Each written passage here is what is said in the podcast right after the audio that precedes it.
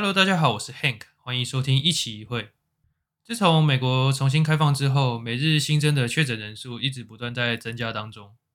那我早上的时候稍微查一下数据，那从这礼拜开始，每日最少都会增加五万五千人以上。那前几天达到了近日的，或是说从有疫情以来的最高峰，最高达到了七万两千人。这个数字真的是非常的夸张。其实从三四月开始的时候，就已经会预期到美国可能会有第二波的疫情，因为重新开放的关系。但当时至少是觉得说会维持一个一定的水平，例如说是持平的状态，而不是每天都是新增的确诊人数都是在增加的状态。上个礼拜还是上上礼拜，因为确诊人数一直在上升的关系，所以加州又重新更改了规定，说。餐厅变成是只能采用外带的方式，那就会让人觉得说，呃，前几个月的努力都白费了，现在有点在开倒车的感觉。啊，经过这三四个月的隔离，我自己其实是也有点开始怠惰了。例如说，像隔离刚开始的时候，会尽量减少出门的次数。那就算有出门的话，一回家就会马上，例如说去洗澡啊，然后把。出去穿过的衣服都丢去洗衣机里面洗，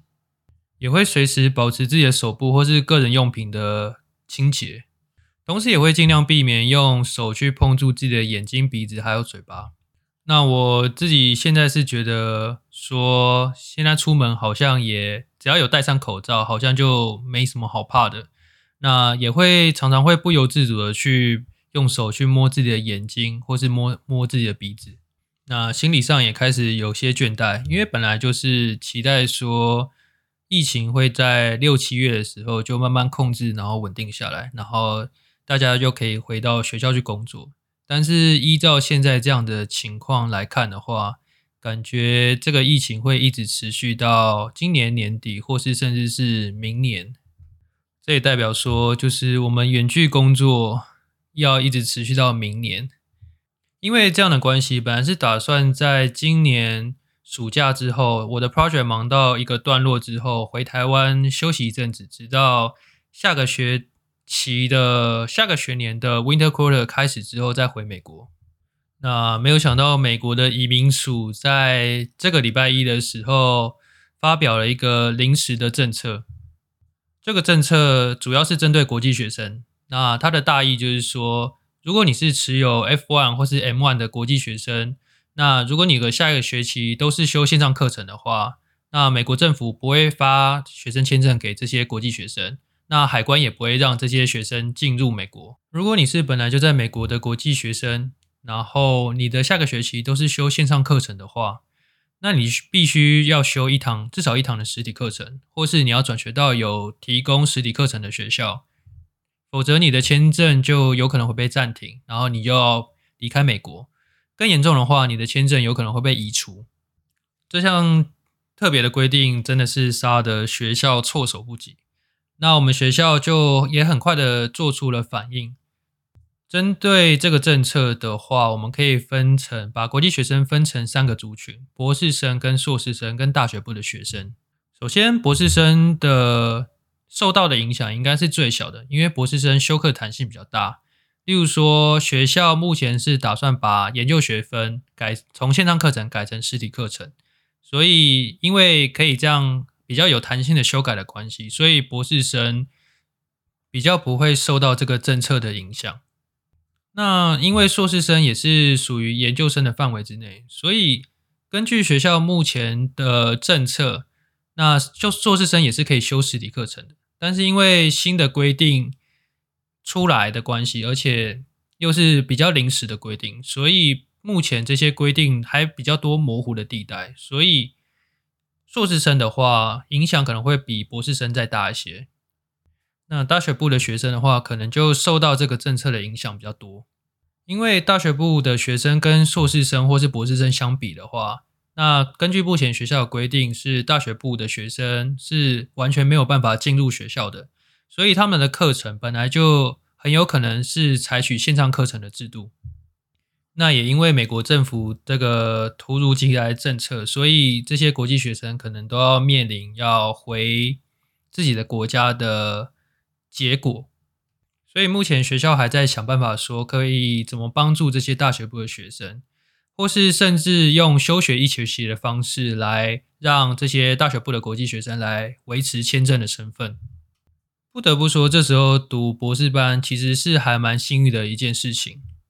因为博士班的学生对于学校来说算是研究的主力，那学校要提升排名的话，都要靠教授或是博士生来冲一些学术点数，那借此来提高学校的知名度，然后也能够提高学校的排名。那学校排名高的话，那自然也就比较好招生。除了能够被学校保护之外，我一直觉得说，在这段。艰困的时间还能够有一个固定的收入，是一件蛮幸运的事情。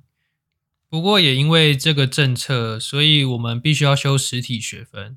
那因为有修实体学分的关系，那我就不能够提早，例如说像九月的时候就回台湾，然后继续做研究。如果我坚决打算提早回台湾的话，我的签证就有可能会被暂停。那签证一被暂停的话，那我的老板就不能发奖学金给我。那我的生活唯一的收入就此被断绝，那我就可能在台湾的话，就要另外找工作或是找事情来维持我的收入。那关于这个美国移民署突然寄出的政策，那大家都有在猜测说美国政府背后的动机。那第一个，大家觉得说，第一个美国政府可能是想要抵制国际学生，因为最近国际学生。在学校的比例可能比以往增加的很多很多，那就有常常会有人抗议说，国际学生把一些美国学生的资源或是名额都占走了，或是将来学生毕业之后，国际学生把美国学生的工作职位都抢走了。虽然我目前手边没有数据，所以只能够凭印象来说，但是我觉得对于研究所来说的话，国际学生普遍的数量还是比美国的学生还多。最主要的原因是，美国学生通常没有想要读一个 advanced 的学位，就是进阶像研究所类似类似研究所那样的学位，因为他们在大学部毕业的时候就可以找到薪水还不错的工作，所以他们自然也就不会想要，就不会有那个需求。那国际学生的话，最主要会来读这些研究所的学位，是因为为了拿签证。那拿了签证之后，才有办法在毕业之后用合法的身份留在美国工作。第二个大家猜测原因，是因为政府想要强迫学校早点开放。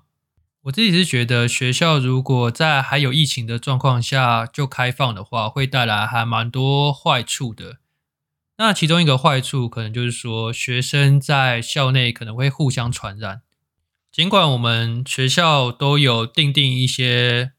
政策，然后来保护学生的安全，但是因为学期毕竟很长嘛，学期有三个月，那我们自己在家隔离三个月都会开始带多了，那就也很难确保说学校执行政策三个月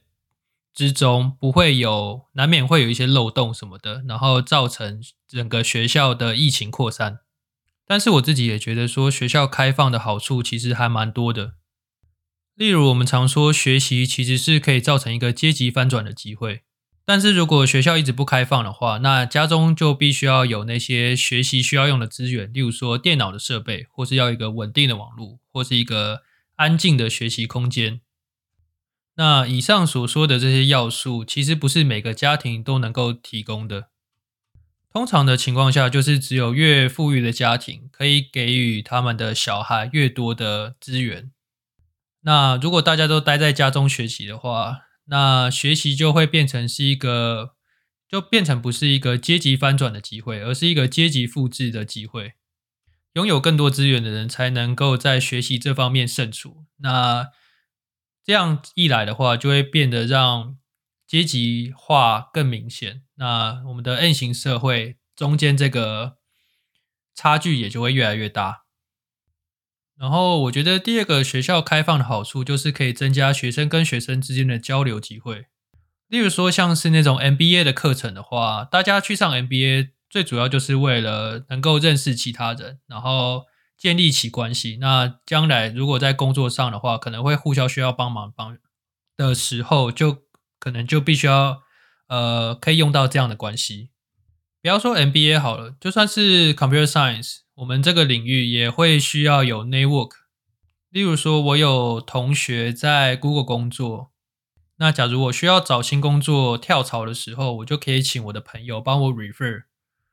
那 referrals 系统的好处就是说，你会比其他的没有被 refer 的人还有更高的机会得到 interview。在这种情况下的话，如果你能够认识更多不同公司的朋友的话，那你得到工作的机会也就会大幅上升。所以，如果学校一直不开放的话，你就少了跟其他人认识的机会。那少了这些人脉的话，你在找工作的时候可能就会变得比较困难，因为你就少了很多内推的机会。那这样也会产生一些不公平的地方。例如说，像我已经来了五年，今年要第六年了，那我就会认识，已经会认识很多已经在业界工作的朋友，那我就可以得到很多。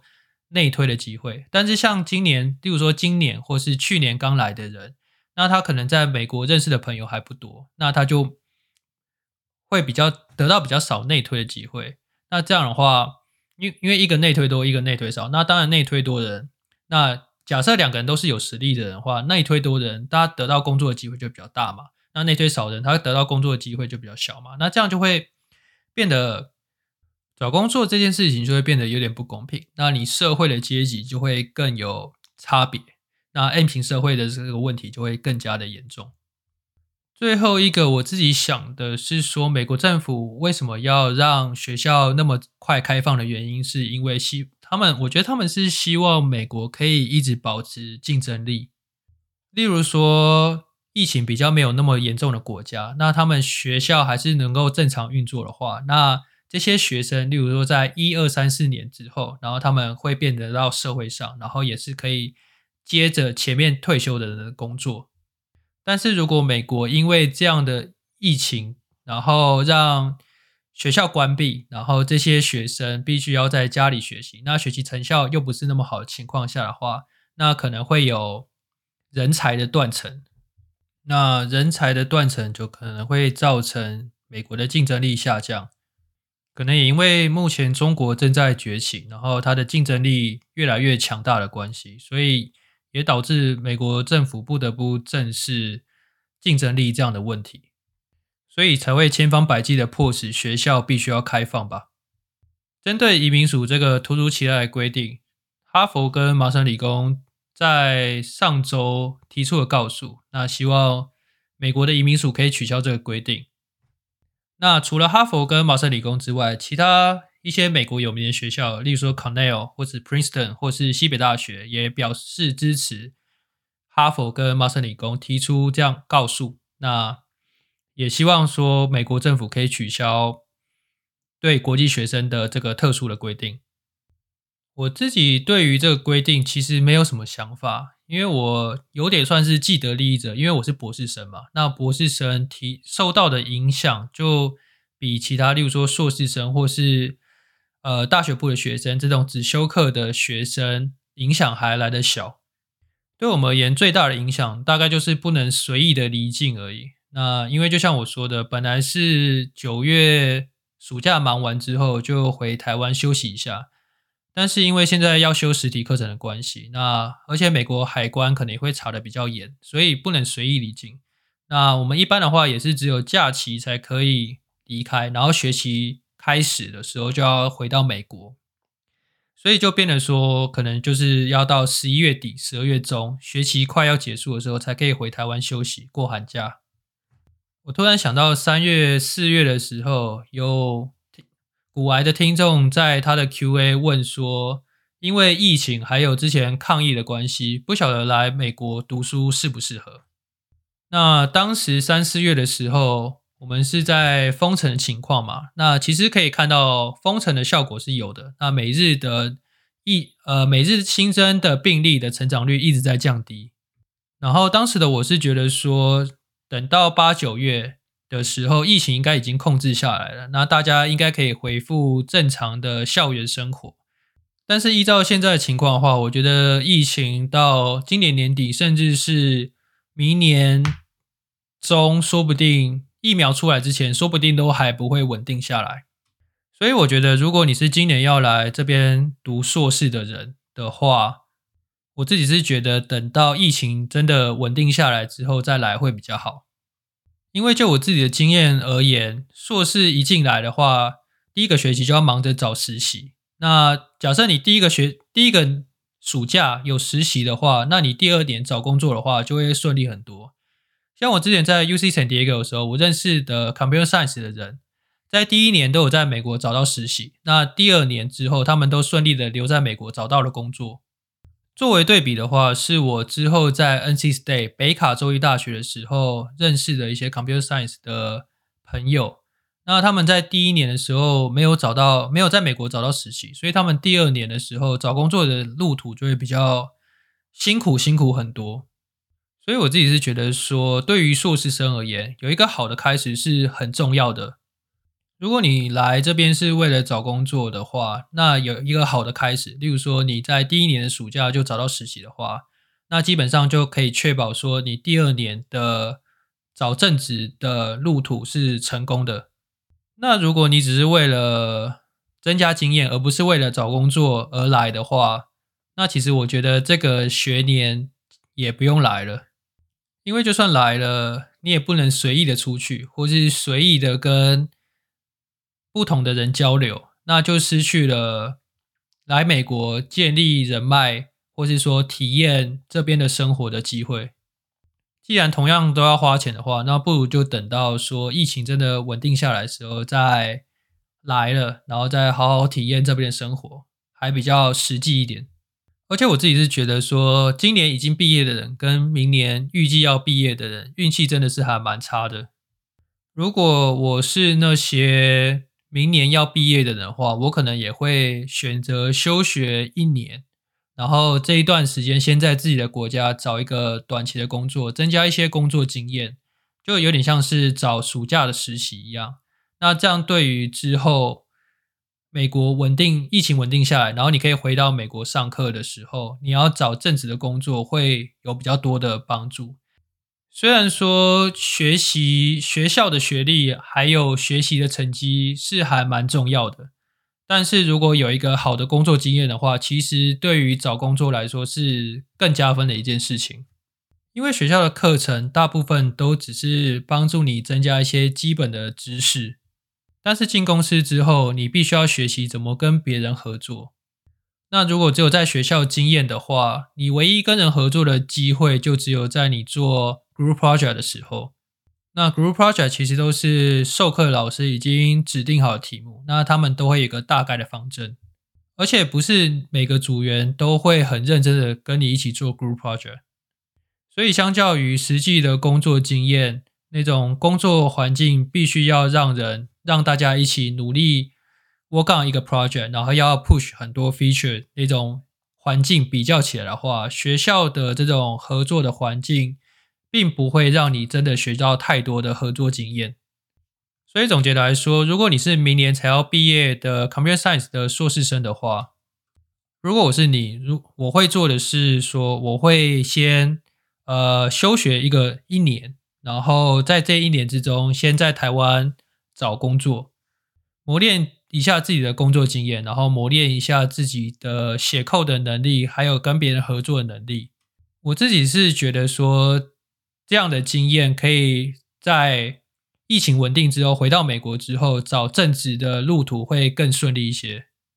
不晓得美国移民所政策，或是说这些学校提出的对策，或是说哈佛或是 MIT 他们提出的告诉，会会有什么会产生对国际学生产生怎么样的变化？那就先让我们拭目以待吧。那今天的录音就到这边。我觉得 最近真是隔离有点闷坏了。有点心情有点低落，有点不晓得自己在讲些什么。然后也因为不太能出门的关系，所以好像比较少接触一些不同的事物，然后就开始慢慢觉得说话题有点变少了。但是又希望说，因为录这个 podcast 就是为了训练口条嘛，然后就希望说每个礼拜都可以至少录个一次啊，然后可以有个机会让自己讲讲话，然后训练一下口条嘛。但是在这个缺少变化的日子里面，就会觉得说主题好像变得有点难找。不过我再想一下好了，那今天录音就先到这边好了，那先跟大家说拜拜。